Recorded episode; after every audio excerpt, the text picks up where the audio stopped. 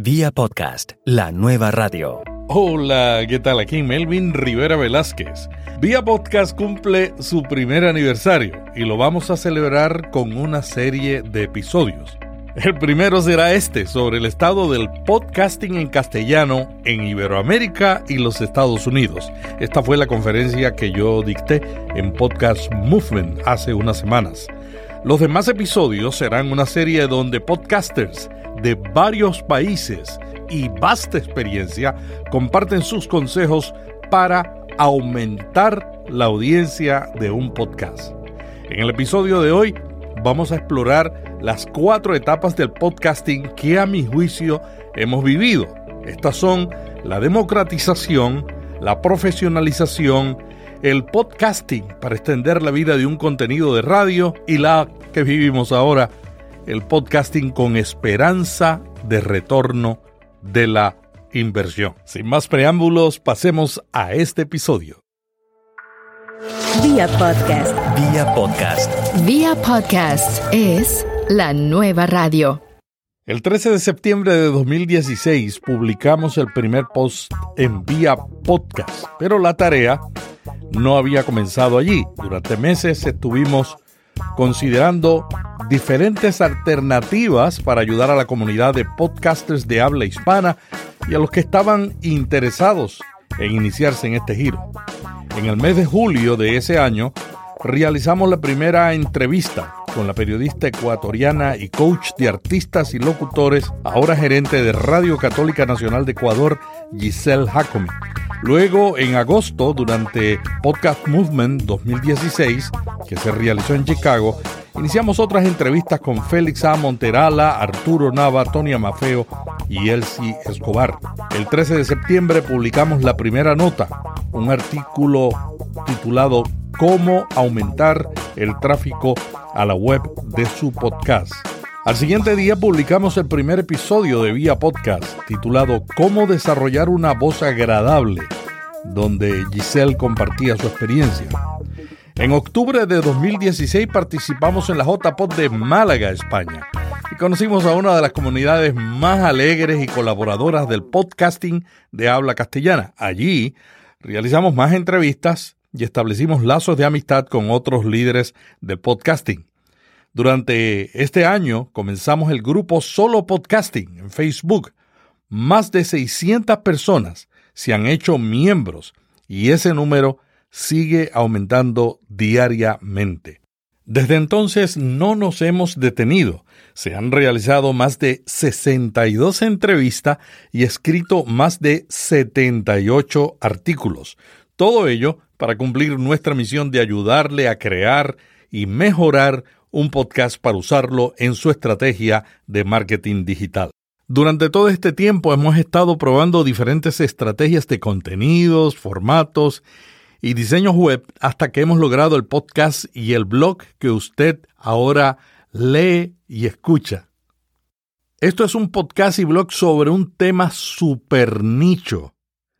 En Iberoamérica no hay mucha gente produciendo un podcast, así que este esfuerzo tiene el reto de autosostenerse para seguir sirviendo. ¿Cómo lo haremos? Número uno, seguiremos ofreciendo contenido de calidad en audio y en el blog escrito para que usted se beneficie y siga escuchándonos y leyéndonos. Número dos, aumentaremos los contenidos prácticos y estamos comenzando con esta serie de episodios que usted va a escuchar durante las próximas semanas sobre cómo aumentar la audiencia de su podcast.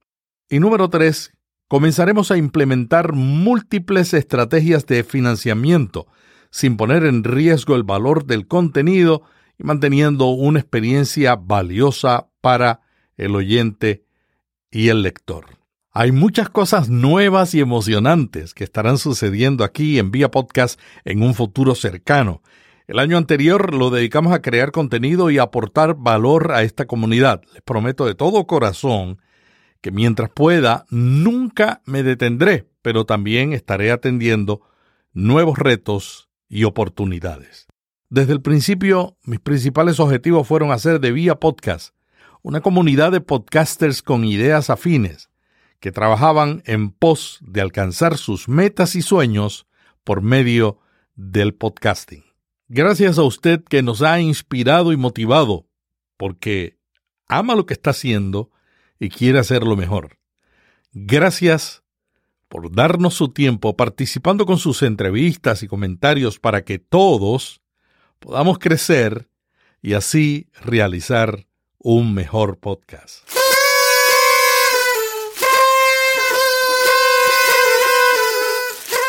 Bueno, y ahora paso a compartirle mis pensamientos sobre el podcasting en Iberoamérica y Estados Unidos. El podcasting ha estado presente en los países de habla hispana desde el inicio del RSS. En el 2004, el periodista José Antonio Gelado, pionero del podcast en España, comenzó su podcast comunicando. Durante los últimos años, el podcasting ha seguido creciendo y a su vez mostrando diferentes caras. En este momento podríamos decir que el podcasting en los países de habla hispana está donde se encontraba el podcasting en Estados Unidos hace cinco años. Una mirada a los 21 países de esta área donde se habla castellano muestra que se está formando poco a poco un ecosistema de podcasting. En México, la red de podcast Dixo, que desde 2005 es una de las redes más antiguas del mundo de habla hispana, sigue produciendo podcasts. En la actualidad tienen 35 podcasts. Aunque con un cambio en el modelo, la red ha producido más de 12.000 programas y hoy día constituye una fuente de trabajo fijo a 7 personas y a 25 colaboradores temporeros. Con más de 560 episodios, Bytes Podcast, que produce David Ochoa, es uno de los podcasts más escuchados en el mundo de habla hispana. Pero no solo México fue pionero, sino también España. Allí existen más de cuatro asociaciones de podcast y más de siete redes. El Gran Apagón, un podcast de ese país, ha logrado dos millones de descargas. En Estados Unidos, Radio Ambulante, un podcast que comenzó con crowdfunding, ahora es parte de National Public Radio. Los podcasts más populares en el mundo hispano son diarios o semanales, y estos son sobre temas como el aprendizaje del inglés, la tecnología, el cine y la autoayuda. A mi juicio, vivimos un momento especial. No es el año del podcasting, sino el momento en la historia donde se están estableciendo las bases para un futuro inimaginable. A través de los años hemos pasado por cuatro etapas del podcasting en español. Estas son la democratización, la profesionalización, el podcasting para extender la vida de un contenido de radio y el podcasting con esperanza de retorno de la inversión. Veamos cada una de estas tendencias. La democratización del podcasting. La primera etapa del podcasting fue de podcasters amateurs que se reunían con un grupo de amigos a conversar sobre un tema que les apasionaba. Muchos abandonaron el podcasting cuando sus prioridades cambiaron o se desanimaron por los pocos que escuchaban debido a lo difícil que era escuchar un podcast. ¿Se acuerda? Particularmente antes del iPhone que salió en enero del 2007. La segunda tendencia que vivimos en el mundo hispano fue la profesionalización del podcasting. Esta segunda etapa fue cuando consultores y empresarios empezaron a usar el podcasting como herramienta de marketing. El podcasting aceleró su profesionalización cuando estos expertos en marketing, comunicaciones, desarrollo personal y organizacional comenzaron a producir podcasts. La tercera tendencia que vivimos, a mi juicio, fue cuando el podcasting se utilizó para extender la vida de un contenido de radio.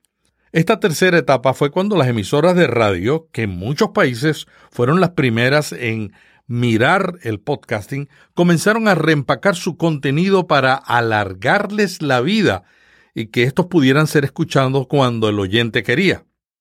Las listas de podcasts más escuchados en iTunes en muchos países todavía están ocupadas por podcasts que no son otra cosa que un programa de radio reempacado.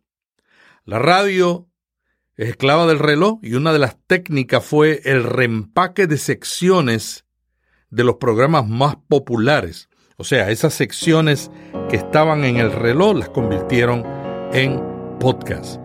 Y esto todavía continúa. Hay podcasts de emisoras de radio con millones de descargas. El larguero de la cadena SER en España, que tiene 2.4 millones de descargas al mes, se considera como uno de los podcasts más descargados de España.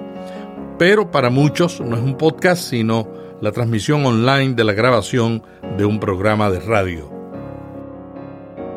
La cuarta tendencia ha sido el podcasting con esperanza de retorno de la inversión. Esta cuarta época es la que vivimos ahora. Hay nuevos podcasts y emprendimientos comenzando cada mes. Los productores independientes siguen buscando profesionalizarse. Hay más consultores y empresarios entrando al medio con un énfasis en la profesionalización. Comienza la aparición de podcasts que cuentan historias. Gobiernos y empresas como Google empiezan a financiar startups de podcasts. Importantes cadenas de radio comienzan a producir contenidos pensando en el medio y no simplemente reempacándolo. Y comienzan experimentos para cobrar por escuchar episodios de podcast.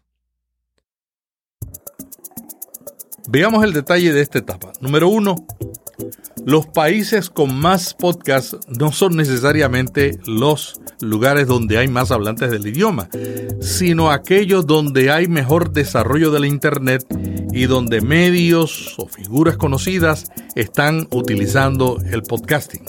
A mi juicio, esos son elementos que han contribuido críticamente a estos lugares. Algunos de estos países son España, México, Estados Unidos, Argentina, Colombia, Puerto Rico, Chile, Uruguay y Perú, también Costa Rica, Guatemala y Nicaragua. Número 2. Algunos expertos calculan que existen más de mil podcasts en castellano y para esto han considerado el número de podcasts en los principales directorios en español. Número 3 los productores independientes, amateurs y profesionales, apasionados por un tema, están buscando profesionalizarse. Número 4. Existen varios cursos online en español y estos son algunos. En España, Sune tiene el curso Escuela Podcaster, Joan Boluda tiene el curso de podcasting, Borja Girón tiene curso para crear un podcast y en México Josh Green ha tenido por mucho tiempo los cursos de podcasting. En República Dominicana, Roberto Sasuke tiene el curso de podcasting. Y hay muchos más. Número 5. Comienzan empresas de consultoría o especializadas en producir podcasts en castellano. Número 6. Dos autores han publicado libros sobre podcasting. Uno de ellos es todo sobre Podcast 2016 por el colombiano Félix Locutor Co.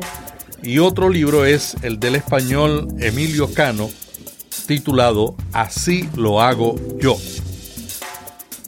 Número 7. 8 Meta Podcasts se publican con el objetivo de ayudar a los podcasters a mejorar. En España, Emilio Cano Molina produce Promo Podcast, José David del Cuello Sune produce Nación Podcaster David Arribas produce 9 decibelios, Pilar Orti y Craig Willen producen en clave de podcast y Isaac Baltanás Podcast Pro. Y también tenemos un Metapodcast en México, el Metapodcast de Josh Green. Y en Argentina, la Unión Podcastera de la Fraternidad Hispanoamericana, que tiene el mismo nombre, está también produciendo un Metapodcast. En Estados Unidos, nosotros producimos el blog y podcast vía podcast sobre cómo usar la nueva radio en una estrategia de marketing digital.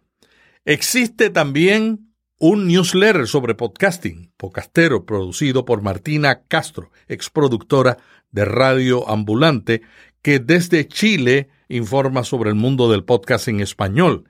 Y este newsletter está inspirado en Hotpot.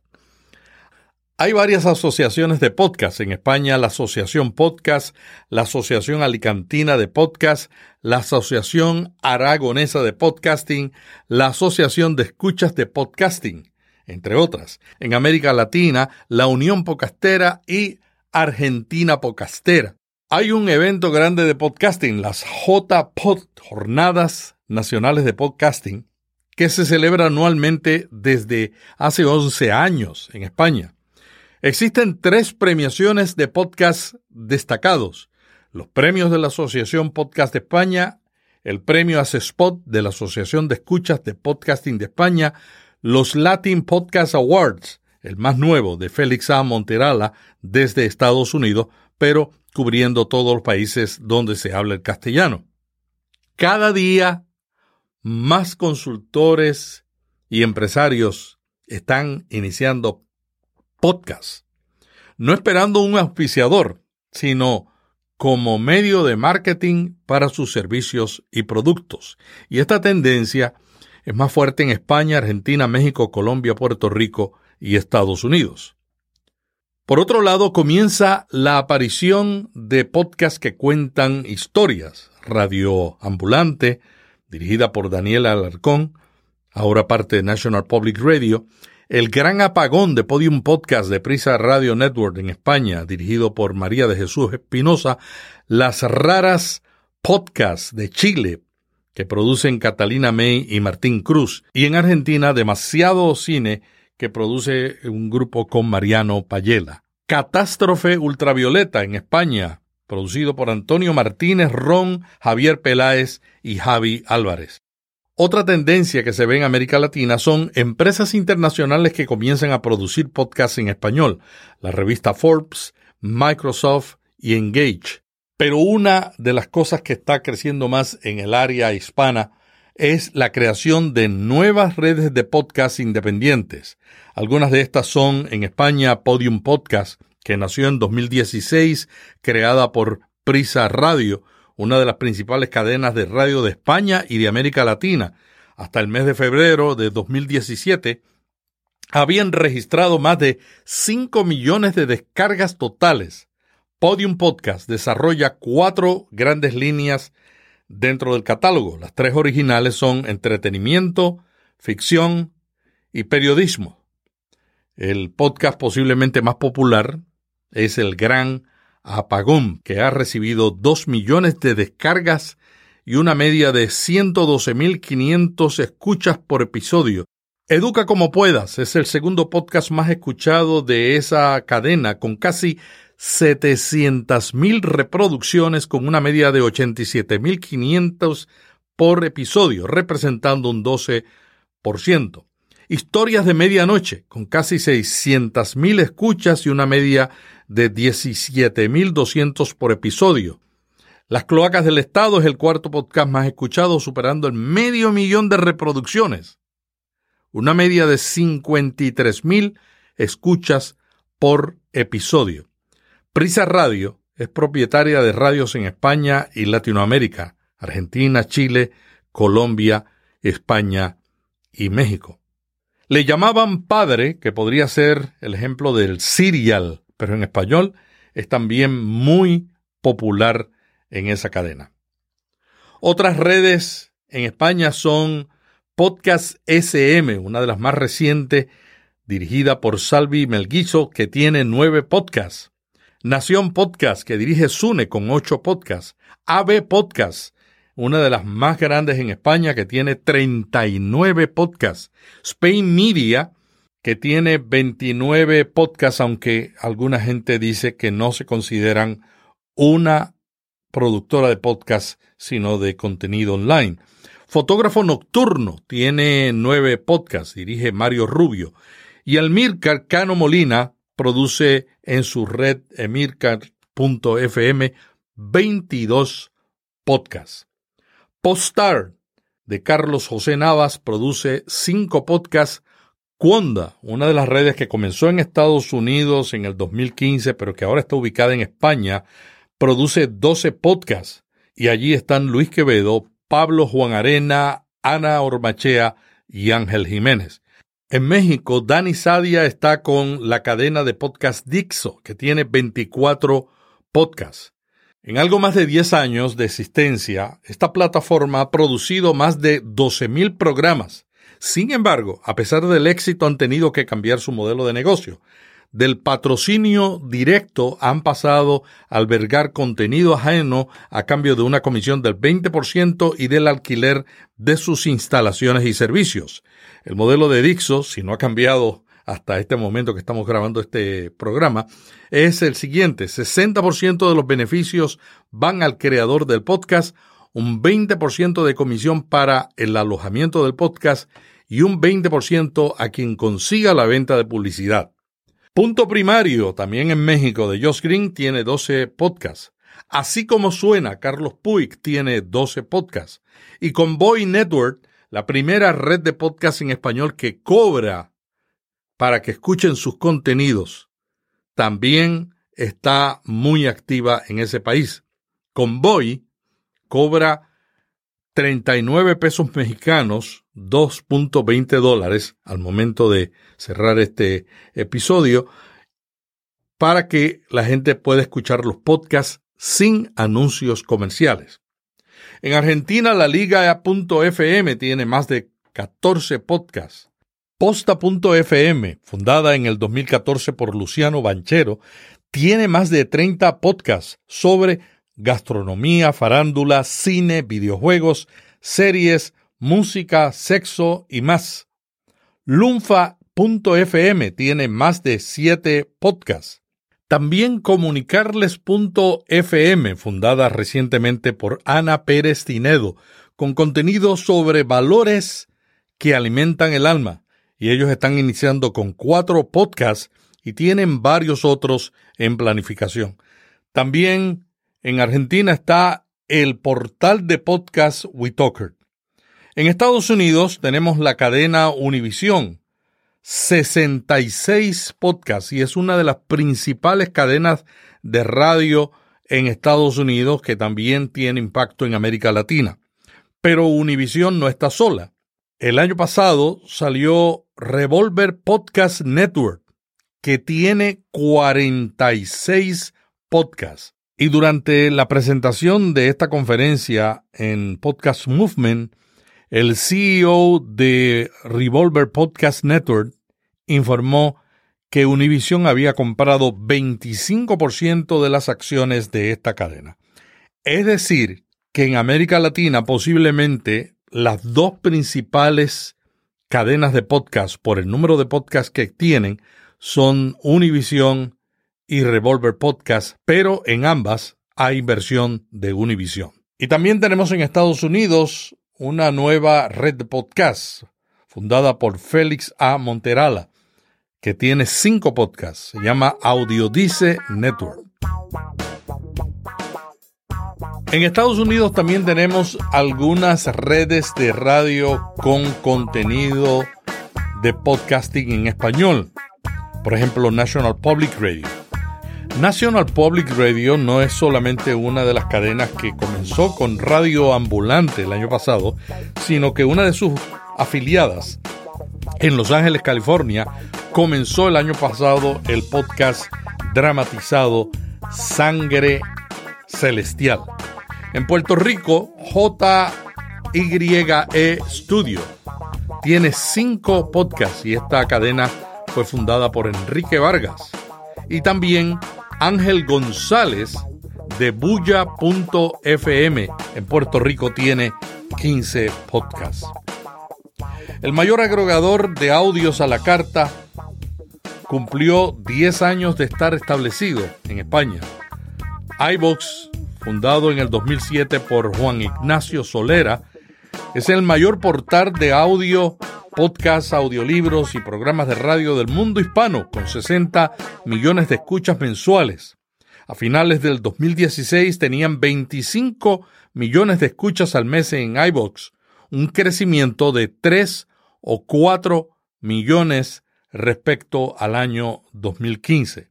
iVox es un agregador y una plataforma de publicación libre y gratuita, y aspiran a ser el Netflix del podcasting en castellano. La plataforma se sostiene con publicidad en la web y en las aplicaciones móviles. También buscan hacer un modelo de revenue share con anuncios pre-roll. Otra tendencia que sigue creciendo es la de gobiernos auspiciando startups que proponen innovar produciendo podcasts. En Uruguay, Apple Boy Productions, Nicolás Uruzmendi, productora de podcasts y videos, recibió fondos de una incubadora del gobierno de ese país. Adonde Media, Martina Castro, productora de podcast, recibió fondos de una incubadora auspiciado por un fondo del gobierno chileno. Cuonda, en España, dirigida por Ana Ormachea, recibió recientemente apoyo financiero no de un gobierno, sino de Google, del fondo DNI Innovation Fund, para desarrollar un proyecto enfocado en la creación de una plataforma de hosting y de métricas fiables para los podcasters. Por otro lado, también en España, Spain Media Radio recibió en julio pasado apoyo de Google para un proyecto de podcasting freemium. Google respaldará el desarrollo de Premium Podcast Platform Project, una plataforma de podcast con contenido premium basado en un modelo freemium, donde parte de los programas serán accesibles bajo una cuota mensual. Esta plataforma estará disponible en versión web, desktop y mobile, así como para aplicaciones iOS y Android. El proyecto dedicará gran parte de los ingresos publicitarios para producir contenido de alta calidad. Y finalmente, Mark Moriarty, un irlandés, consiguió fondos de una incubadora sostenida por el gobierno de Puerto Rico para comenzar un startup de innovación que él definió como uno de podcasting. Mark tiene una empresa de alojamientos de podcast y audiolibros. Se llama Our Sound y se mudó a la isla del Caribe para acelerar el proyecto. En el mundo del podcast en español tenemos los casos de podcasts que iniciaron con crowdfunding. Algunos de estos fueron Radioambulante, El Valle de los Tercos, pero también hay redes y podcasts que cubren sus gastos básicos con donaciones a través de Patreon. No podemos decir que hay muchos auspiciadores, son pocos, pero hay nuevos modelos de financiación que nos sorprenden y que comienzan cada día a aparecer en el mundo de habla hispana. Al igual que en Estados Unidos, las redes buscan que los anunciantes puedan ver desde adentro un menú de podcast y decidir cuáles auspician. Las redes quieren potenciar la audiencia y el mercado publicitario. Sin embargo, las agencias de publicidad todavía no prestan atención a los podcasts. El método del CPM, que en Estados Unidos es entre 20 y 100 dólares por millar de oyentes, todavía no llega al podcasting en español. En México ha comenzado un modelo de podcast de pago, Convoy, un proyecto dirigido a millennials del periodista Olayo Rubio que está experimentando con este modelo. En resumen, el podcasting en español está como el de Estados Unidos hace cinco años. El podcasting independiente todavía está en una etapa amateur y son los podcasts que se usan con propósitos de marketing, que tienen más presupuesto, los que más están mostrando inversión en profesionalización. Eso no quiere decir que los podcasters amateurs no estén profesionalizando, porque sí también hay un crecimiento en esa área. En el último año, Podium Podcast le ha dado un impulso a los podcasts en España y Latinoamérica, y con pocas excepciones, como la cadena Prisa, que creó Podium Podcast, la cadena Univision en Estados Unidos y National Public Radio, las emisoras de radio rara vez producen contenido pensando primero en las características del podcast. La calidad no es constante. Comienzan a escucharse podcasts de mejor calidad, pero todavía hay muchos podcasts caseros. Los podcasts de ficción y que cuentan historias tienen las cifras más altas de descargas en inglés y lo mismo está sucediendo en español, aunque hay casos de podcast en España, Colombia y Puerto Rico que debido al tema o la popularidad del conductor del podcast han logrado récords de descargas. Están creciendo en audiencia los podcasts de investigación periodística y narración de historias. ¿Cuáles son los retos y oportunidades que enfrenta el podcasting en castellano? Número uno, desconocimiento de lo que es un podcast. Es difícil descubrir nuevos podcasts en español. En los países donde la mayoría habla castellano, a diferencia de Estados Unidos, la plataforma más popular es Android. Google Play de momento está solo disponible en Estados Unidos y Canadá. Las emisoras de radio, esto es lo segundo, y su equivocado concepto del podcasting, eso es un gran reto. La radio se mide por métricas de oyente, el podcasting por la influencia en el oyente. La radio se escucha en el coche, el podcast en los auriculares. La radio es información y entretenimiento. El podcast es aprendizaje y entretenimiento para escuchar en cualquier lugar y momento. Número 3. No existen mediciones consensuadas. Esa imprecisión siembra desconfianza entre los anunciantes porque no es posible saber quiénes descargan los programas y qué porcentaje de quienes lo hacen luego lo escuchan. Hay mucha fragmentación de plataformas. La indexación del audio sigue siendo un problema, no solamente para el mercado anglo, sino para el hispano. Google no te encuentra si no escribe todo lo que hablas. Hay una ausencia total de estandarización de métricas. En Estados Unidos también tienen este problema, pero en el mundo de habla hispana es peor. Si un anunciante quiere saber cuáles son los podcasts más descargados en español, tendría que ir a más de 21 países que hablan este idioma en esta área, buscar en la tienda de iTunes cuáles son los podcasts en español más descargados. Sin embargo, si quieren saber cuáles son los podcasts en español más descargados, en Estados Unidos no pueden ir a iTunes porque iTunes en Estados Unidos los podcasts más populares no están segregados por idioma. Es decir, que un podcast en español posiblemente nunca aparecerá en la lista de iTunes de ese país porque en el mismo listado están los podcasts en inglés que tienen millones o miles de oyentes.